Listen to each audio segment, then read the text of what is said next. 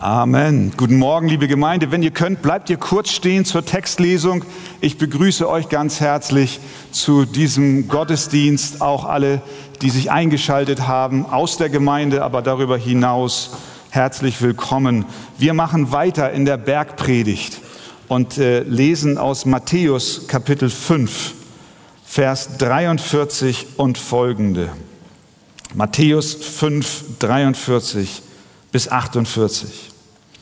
Ihr habt gehört, dass gesagt ist, du sollst deinen Nächsten lieben und deinen Feind hassen. Ich aber sage euch, liebt eure Feinde, segnet, die euch fluchen, tut wohl denen, die euch hassen und bittet für die, welche euch beleidigen und verfolgen, damit ihr Söhne eures Vaters im Himmel seid. Denn er lässt seine Sonne aufgehen über Böse und Gute und lässt es regnen über Gerechte und Ungerechte. Denn wenn ihr die liebt, die euch lieben, was habt ihr für einen Lohn? Tun nicht auch die Zöllner dasselbe? Und wenn ihr nur eure Brüder grüßt, was tut ihr Besonderes? Machen es nicht auch die Zöllner ebenso? Darum sollt ihr vollkommen sein, gleich wie euer Vater im Himmel vollkommen ist. Amen. Nehmt doch gerne Platz. In seiner Bergpredigt kommt Jesus jetzt zu einem sehr zentralen Punkt des christlichen Glaubens und des christlichen Lebens und das ist die Liebe.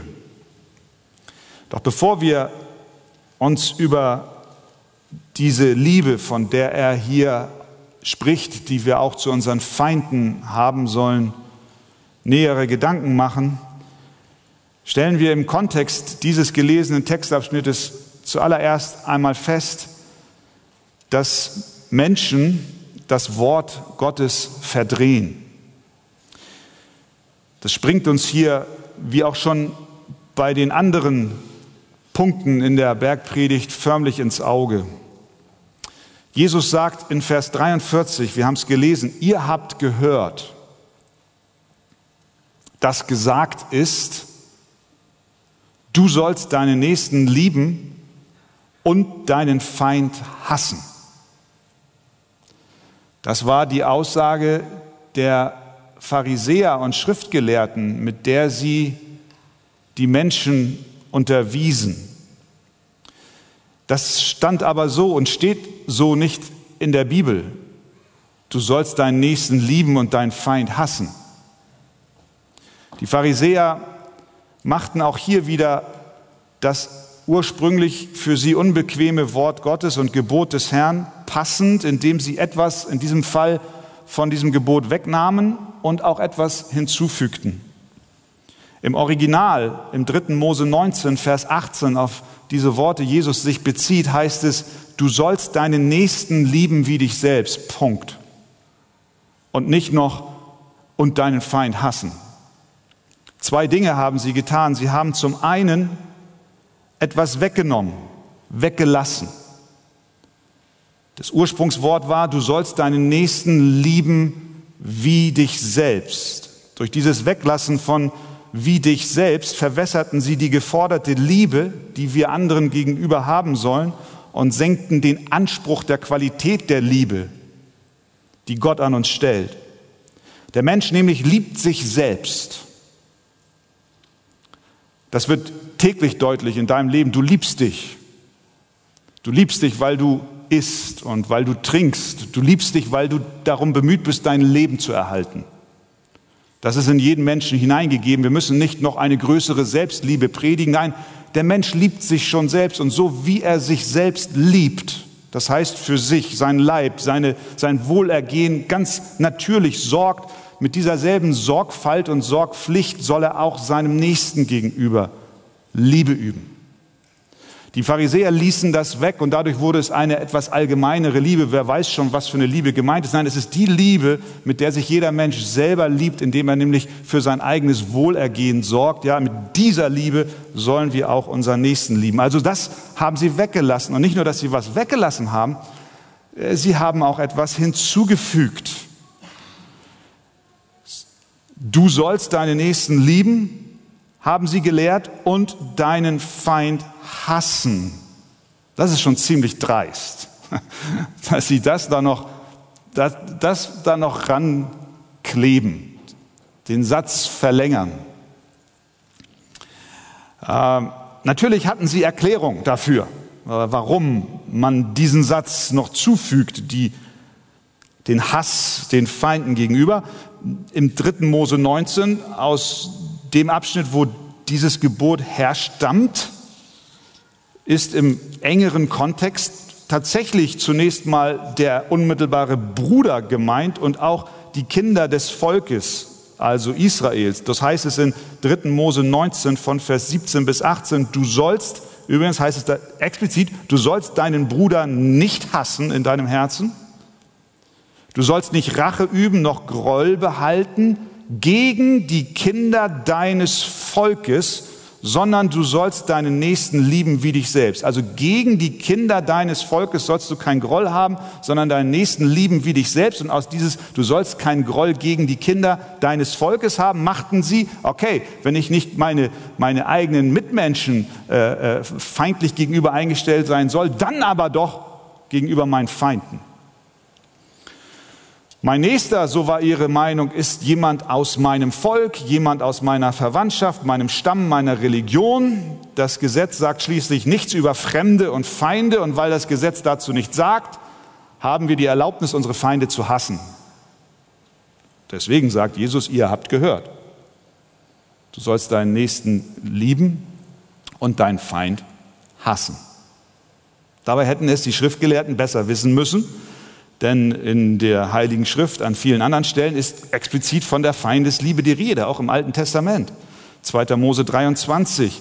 Wenn du das Rind deines Feindes oder seinen Esel antriffst, der sich verlaufen hat, so sollst du ihm denselben auf jeden Fall wiederbringen. Haben wir verstanden?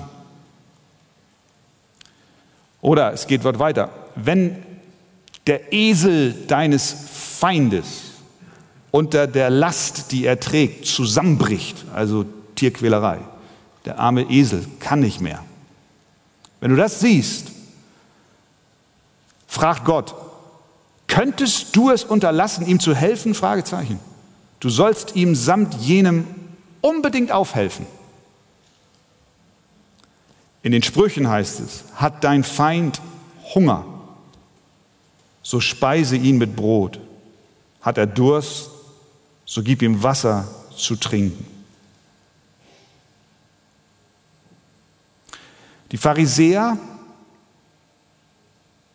haben das Wort Gottes manipuliert, etwas weggenommen und etwas zugedichtet. Das passiert bis heute. Immer und immer wieder. Der Heiligen Schrift werden Aussagen angedichtet oder abgeschnitten. Die Inhalte der Bibel, das haben nicht nur die Pharisäer und Schriftgelehrten gemacht, sondern das passiert auch heute, werden verdreht und so lange bearbeitet, bis sie dem angepasst sind, was uns passt. Dem Zeitgeist. Nach dem Wort, Motto, nicht das Wort bestimmt unser Leben, sondern unser Leben bestimmt das Wort. Das ist nicht nur bei den Pharisäern so, bis heute so. Und in unserem Hochmut, der Mensch, wir alle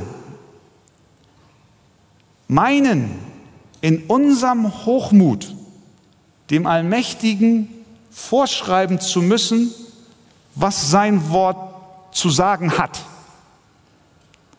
Und äh, drehen daran so lange, bis es uns passt und wir meinen, es besser zu wissen als Gott.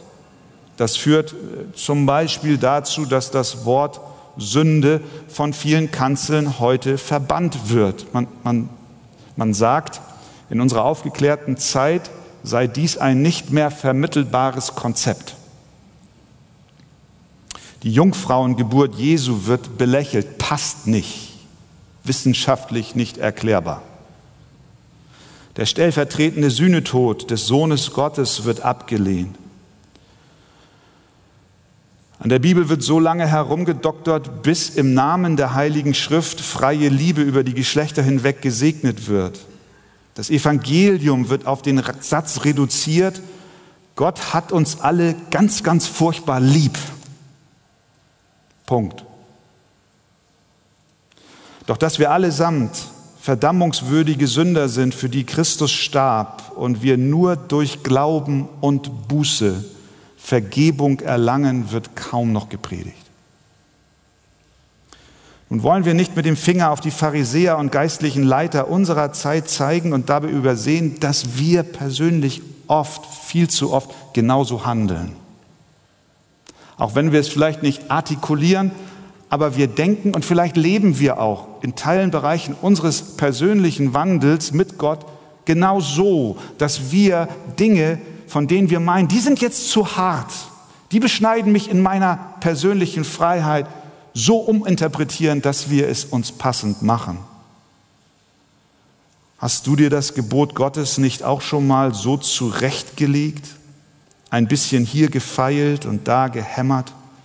ein wenig abgerundet und die Ecken und Kanten abgehauen, das, was piekst und etwas von dir erwartet und fordert, beiseite geschoben. Und oft haben wir vielleicht nicht gesagt, aber doch gedacht, nicht das Wort bestimmt mein Leben, sondern ich bestimme das Wort. Der Heiligen Schrift wurde schon immer etwas angehängt, was sie nicht sagt oder weggenommen, was sie sagt, damals wie heute, du und ich. Der bekannte Baptistenprediger Spurgeon sagt dazu, dies ist ein schweres Verbrechen gegen das Wort des Herrn. Der Heilige Geist wird nur seine eigenen Worte anerkennen.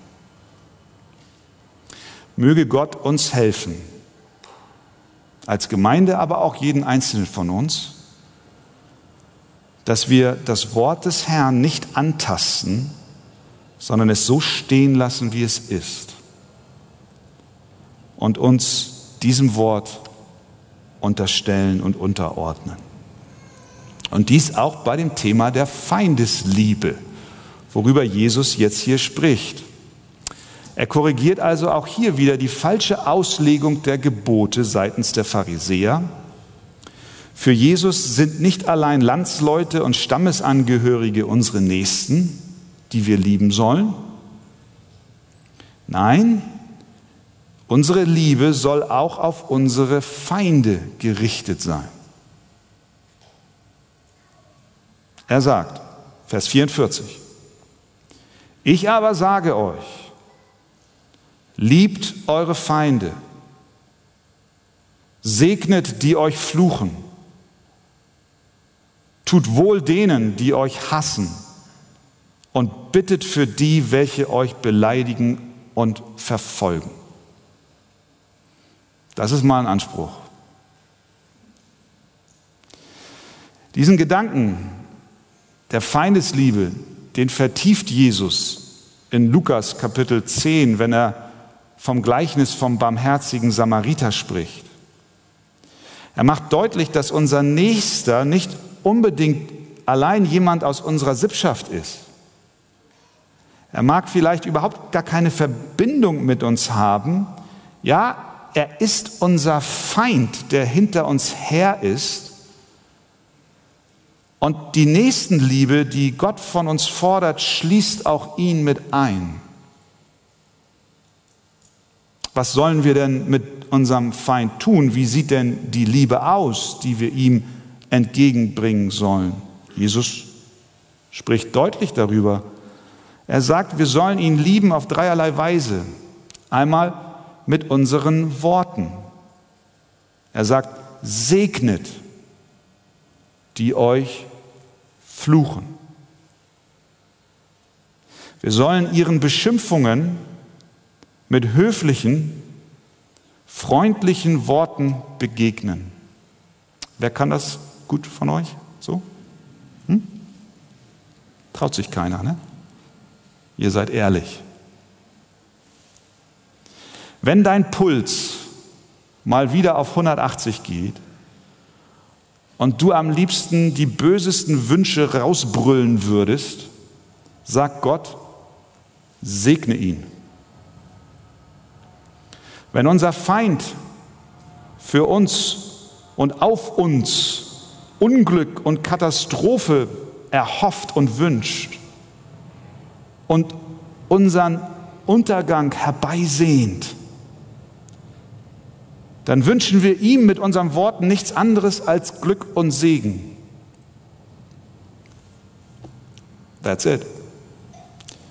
1. Petrus 3, Vers 9. Vergeltet nicht Böses mit Bösem oder Schmähung mit Schmähung, sondern im Gegenteil segnet, weil ihr wisst, dass ihr dazu berufen seid, Segen zu erben. Wir sollen nicht nur mit unseren Worten lieben, sondern auch mit unseren Werken. Jesus weiter, tut wohl denen, die euch hassen. Hiermit ist sicher keine allgemeine Menschenfreundlichkeit gemeint, eine humanistische Grundeinstellung, vielleicht hier und da mal eine Spende für einen humanitären Zweck. Wir machen es gerne so, dass wir unsere Pflicht zur Liebe gegenüber unseren Feinden auslagern und delegieren an, an Werke und, und, und Hilfsorganisationen. Und dann meinen wir, wir haben das Gebot der Nächstenliebe erfüllt. Nichts gegen Spenden, gegen christliche Werke, humanitäre Organisationen. Aber Jesus meint nicht eine Auslagerung der Verpflichtung, sondern er meint dich und mich ganz persönlich.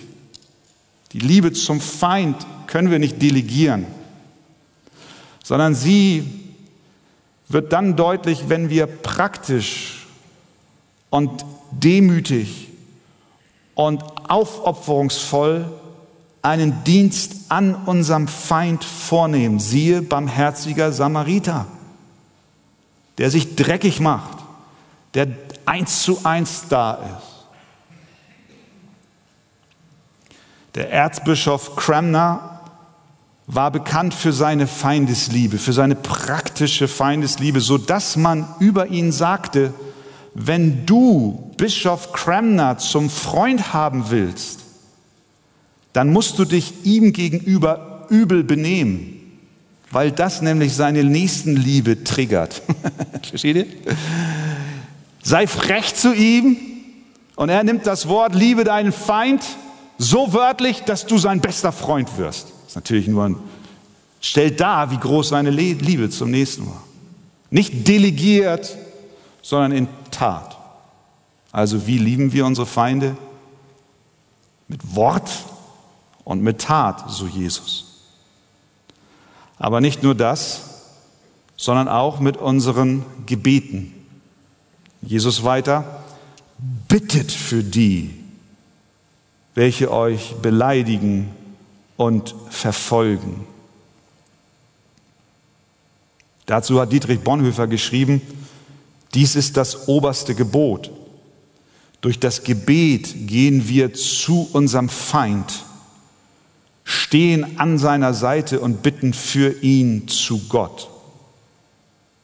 John Stott schreibt, es ist unmöglich für jemanden zu beten, ohne ihn zu lieben. Und es ist unmöglich, mit dem Gebet für ihn fortzusetzen, ohne zu entdecken, dass unsere Liebe zum Nächsten wächst.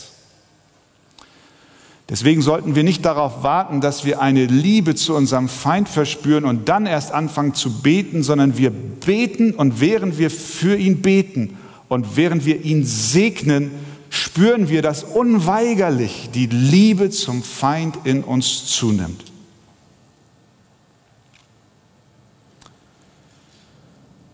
Also mit unseren Worten, Werken und Gebeten. Wer kann das? Diese Frage, die haben wir uns in der Bergpredigt öfter gestellt. Als Jesus über das Gebot, du sollst nicht töten, sprach. Und er uns deutlich machte, dass selbst wenn wir nur ein wenig Zorn gegenüber unseren Nächsten in unserem Herzen haben, wir das Gebot schon übertreten haben. Wir haben uns gefragt, wer kann das? Wer kann das halten? Dann haben wir gesehen, dass Jesus gesagt hat, das Gebot, du sollst nicht Ehe brechen, ist nicht allein erst dann übertreten, wenn wir die Tat vollzogen haben, sondern wenn wir schon in unserem Herzen eine Begierde gegenüber einem anderen Menschen haben, der nicht unser Ehepartner ist. Wir fragen uns, wer kann das? Wer kann den Maßstab Gottes, wer kann den Maßstab Gottes erfüllen? Auch in dieser Frage der Feindesliebe. Wer von uns kann seinen Feind aus eigener Kraft heraus segnen Gutes sprechen über ihn und für ihn beten. Wir alle sind nicht in der Lage, dieses Gebot zu halten. Die Liebe, von der Jesus hier spricht, ist nämlich keine menschliche. Keiner von uns kann diese Liebe hervorbringen. Sie ist allein bei Gott zu finden. Es ist eine göttliche Liebe. Denn Jesus sagt weiter in Vers 45, nachdem er sagte, liebt eure Feinde, segnet die euch fluchen, tut wohl denen, die euch hassen und bittet für die, welche euch beleidigen und verfolgen, Komma, damit ihr Söhne eures Vaters im Himmel seid. Das bedeutet, wir sollen so lieben, dass unser Verhalten das von Gott ähnelt. Wir sollen durch unsere Liebe unsere Abstammung kenntlich machen. Wir sollen durch unsere Liebe den Feinden gegenüber der Welt sichtbar machen, dass diese Liebe nicht von uns ist, sondern von unserem Vater kommt, damit die Welt erkennt, dass wir seine Kinder sind. Das heißt, diese Liebe haben wir nicht in uns, sondern sie kommt von Gott. Und wenn wir so lieben wie er, dann werden wir als Söhne und Töchter des Allerhöchsten erkannt werden. Mit anderen Worten, wenn wir uns allein auf uns verlassen und uns anstrengen und hier am Ende dieses Gottesdienstes rausgehen und uns zusammenreißen und sagen, jetzt will ich meinen Feind lieben, dann wissen wir, das ist zum Scheitern verurteilt. Wir müssen gefüllt werden mit der göttlichen Liebe, die wir dann weitergeben. Sonst klappt das nicht. Was ist denn die göttliche Liebe? Wie sieht sie aus? Die meisten Bibelstellen im Neuen Testament, in denen über die Liebe Gottes gesprochen wird, bringen diese Liebe Gottes in den Zusammenhang mit dem Kreuz. Johannes 3, Johannes 3, Vers 6. Wir fragen uns, was ist das für eine Liebe Gottes, die wir haben und die wir weitergeben? Und sie wird uns offenbart. Im Neuen Testament an vielen Stellen und dann meist im Zusammenhang mit dem Kreuz. Johannes 3, Vers 16. Denn so sehr hat Gott die Welt geliebt, da haben wir die Liebe, dass er seinen eingeborenen Sohn gab damit ist gemeint, er sandte ihn auf die Welt und dieser starb am Kreuz für Sünder. Galater 2, Vers 20. Ich bin mit Christus gekreuzigt und nun lebe ich, aber nicht mehr ich selbst, sondern Christus lebt in mir. Was ich aber jetzt im Fleisch lebe, das lebe ich im Glauben an den Sohn Gottes, der mich geliebt und sich selbst für mich hingegeben hat. 1. Johannes 4, Vers 10. Darin besteht die Liebe, nicht, dass wir Gott geliebt haben, sondern dass er uns geliebt hat und seinen Sohn gesandt hat als Sühnopfer für unsere Sünden. Römer 5, Vers 8. Gott aber beweist seine Liebe zu uns dadurch, dass Christus für uns gestorben ist, als wir noch Sünder waren. In all diesen Versen ist das Kreuz die Messlatte der Liebe. Und wir sehen, wie groß die Liebe Gottes zu uns ist, wenn wir zum Kreuz von Golgatha schauen und dort erkennen, dass der unschuldige Sohn Gottes für uns gestorben ist. Und wenn wir mit dieser göttlichen Liebe, mit der Erkenntnis dieser Liebe, die für dich gilt, wenn wir uns damit füllen und damit uns beschäftigen, dann wächst in uns diese göttliche Liebe und nur mit dieser können wir unsere Feinde lieben. Aber nicht nur das unschuldige Leiden Christi für uns macht Gottes Liebe so wunderbar, auch die Tatsache, für wen er litt, nämlich für Sünder, für solche, die von Natur aus abstoßend und widerlich auf ihn wirken müssten.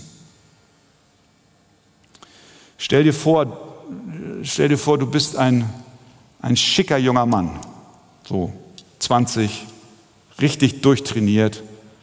Und du gehst am Sonnenuntergang, bei Sonnenuntergang an, an, am Strand von Sylt, ist warm, kaum ein Mensch. Und du siehst eine wunderschöne junge Frau im Wasser. Und sie ist am Ertrinken. Würdest du dein Leben riskieren, um diese Frau zu retten? Ist eine hypothetische Frage. Vermutlich schon. Aber jetzt stell dir vor, du bist immer noch ein schöner junger Mann, 20, durchtrainiert, Sonnenuntergang, Sylt,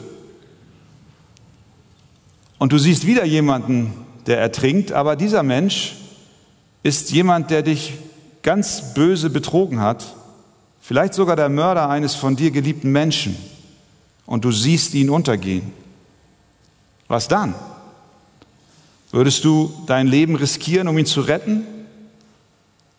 Die Antwort auf diese Frage ist schon deutlich schwerer als die Antwort auf die erste Frage. Und wenn solche Vergleiche auch extrem hinken, kommen wir aber da der Liebe Jesu näher, denn in Römer 5, Vers 7 heißt es, nun stirbt kaum jemand für einen Gerechten. Für einen Wohltäter entschließt sich vielleicht jemand zu sterben. Und jetzt dieser Vers 8, Gott aber beweist seine Liebe zu uns dadurch, dass Christus für uns gestorben ist, als wir noch Sünder waren. Als wir noch Feinde waren, als wir ihm gegenüber hasserfüllt aufgetreten sind, als wir in seinen Augen hässlich waren, nicht liebenswert, sondern um uns geschlagen haben, da sandte er seinen Sohn, der am Kreuz für uns starb. Dies ist die göttliche Liebe. Aber nicht nur, dass die göttliche Liebe für Sünder war, die gegen ihn eingestellt waren, sondern seine Liebe wird noch deutlicher, wenn wir verstehen, dass er für uns starb, als wir hilflos waren. Wirklich hilflos und ohne Hoffnung in dieser Welt. Viele Menschen glauben, dass wir doch noch irgendetwas Gutes mitbringen und Gott vielleicht etwas an uns gefunden hat, was ihn dazu veranlasst hätte, dass er seinen Sohn sendet, auf dass er für Sünder stirbt. Nein, die Bibel lehrt, wir waren absolut hilflos. Da war nichts Gutes in uns, das Gott veranlasst hätte, als Belohnung für uns, uns zu retten. Nein, denn ohne das rettende Werk Gottes kann der natürliche Mensch Gott nicht verstehen. Wir sind komplett hilflos. Jesus sagte zu den religiösen Führern damals, warum versteht ihr meine Rede nicht? Weil ihr mein Wort nicht hören könnt. Komplett hilflos.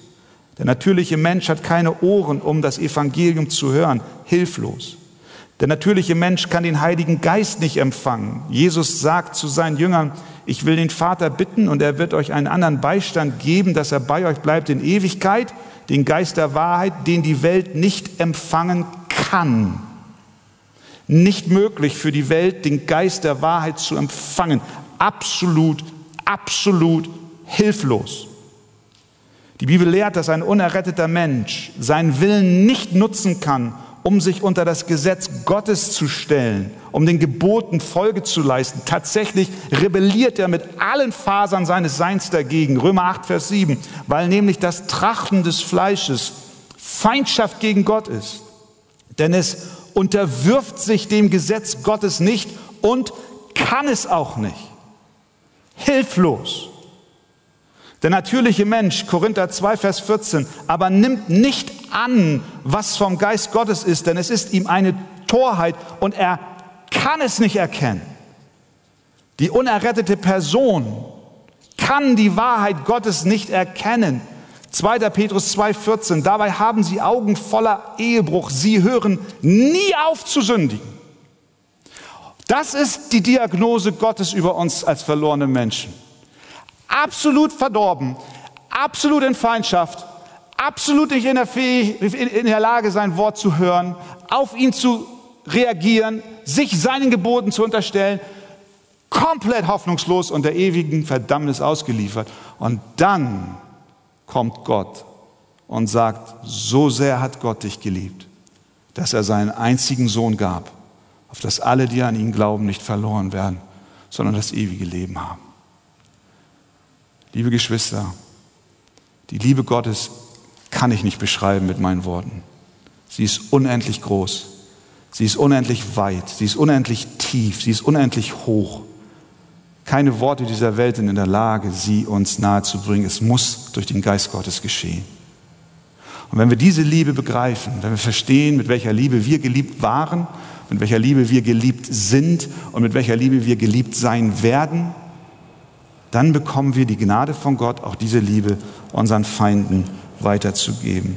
Die Liebe Gottes ist so groß, sie zeigt sich am Kreuz, sie galt für uns, als wir noch Sünder waren als wir noch hässlich in den Augen Gottes waren und sie kam zu uns in unserem hilflosen Zustand. Und diese Liebe ist es, die wir brauchen. Sie ist es, die wir weitergeben sollen. Du sagst, wenn das die Messlatte der Liebe ist,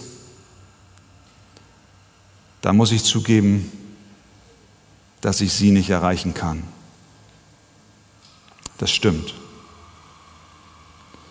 Denn diese Liebe ist nur bei denen möglich, in deren Herzen Jesus Christus wohnt, in deren Herzen er arbeitet, in deren Herzen er zu Hause ist. Und wenn du noch kein Christ bist, dann bitte ihn, bitte ihn, dass er mit seiner Liebe in dein Herz kommt, dass er sie dir schenkt. Bitte ihn, dass er deine Schuld vergibt und Einzug hält. Bitte ihn, dass er dir Kraft gibt, deinen Feind zu lieben. Er, er wird ein Wunder tun. Bis heute bist du schier verzweifelt an deinem Feind. Du kannst nicht schlafen, Du bist krank geworden aufgrund deines Hasses gegen deinen Feind, weil er dir unendlich Unrecht getan hat.